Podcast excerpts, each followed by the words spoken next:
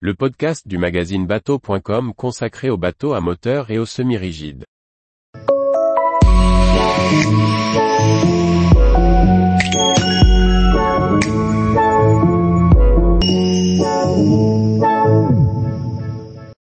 SLX 54 de Super Lowersmer, une vedette crossover avec un aménagement innovant. Par Chloé Tortera. Le chantier néerlandais Super Lowersmer a dévoilé lors du boot du Soldorf 2023 un nouveau modèle de vedette semi-planant, le SLX 54. Il s'agit aussi du plus grand modèle du chantier avec ses 17,04 mètres de long. Aménagement innovant, look méditerranéen, découverte en photo de ce modèle qui retient l'attention. Super Lowersmer est un chantier hollandais qui produit depuis plus de 50 ans des vedettes à déplacement en acier de 13 et 14,30 mètres pour la navigation fluviale. Le chantier, basé à Noordburgum aux Pays-Bas, construit à l'unité environ 5 bateaux par an. Pour répondre à la demande de clients désirant un bateau plus rapide, capable d'atteindre les 16 nœuds, le chantier s'est attelé à la conception d'un nouveau modèle. En collaboration avec l'architecte Arnold de Ruyter et Van Ossanen pour la coque, Louis et Bastian Jousma, à la tête du chantier depuis 1969, ont développé le plus grand modèle jamais produit, le SLX 54. Toujours construite en acier, cette vedette à flybridge de 17,05 mètres de long possède un design plus méditerranéen, une étrave inversée et une toute nouvelle coque à bouchin. La carène semi-planante a été développée pour naviguer plus rapidement, sans avoir besoin d'une grosse motorisation. Elle reste efficace et confortable à toutes les vitesses entre 5 et 15 nœuds.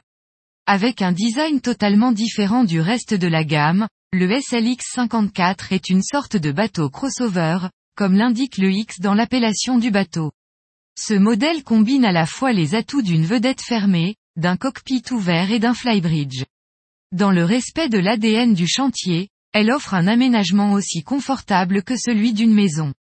Le tout à travers un aménagement innovant sur plusieurs niveaux.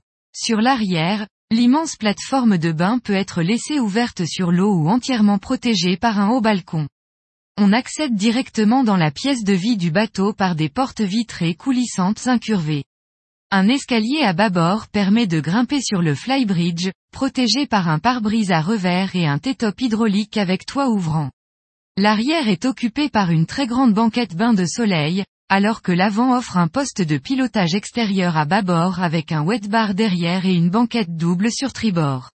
Une descente centrale donne directement accès au poste de pilotage intérieur, accessible également depuis le carré et situé sur un niveau intermédiaire.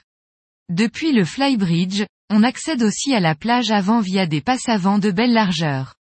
On accède ainsi à un second bain de soleil pour deux personnes, dans lequel sont positionnés trois panneaux de pont centraux qui apportent de la lumière dans la cabine principale.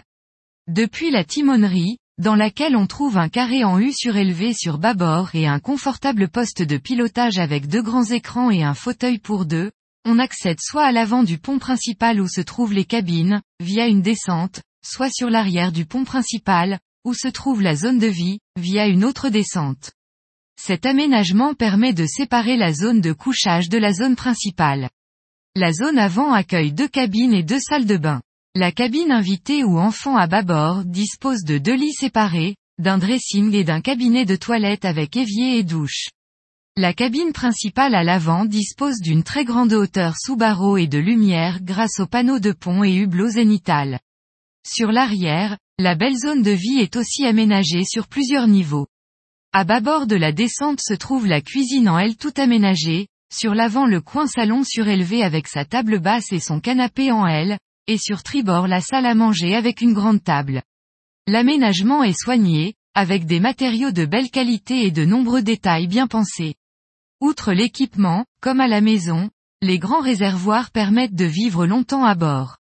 Trois options de moteur sont proposées sur la SLX 54, qui lui permettent d'atteindre la vitesse maximale de 15 nœuds, contrairement aux autres modèles de la gamme fixée à 8 nœuds. En puissance maximale, 2 par 440 chevaux Yanmar sont installés.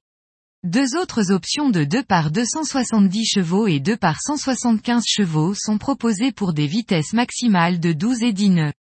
Tarif, à partir de 1 575 000 euros achetés. Tous les jours, retrouvez l'actualité nautique sur le site bateau.com. Et n'oubliez pas de laisser 5 étoiles sur votre logiciel de podcast.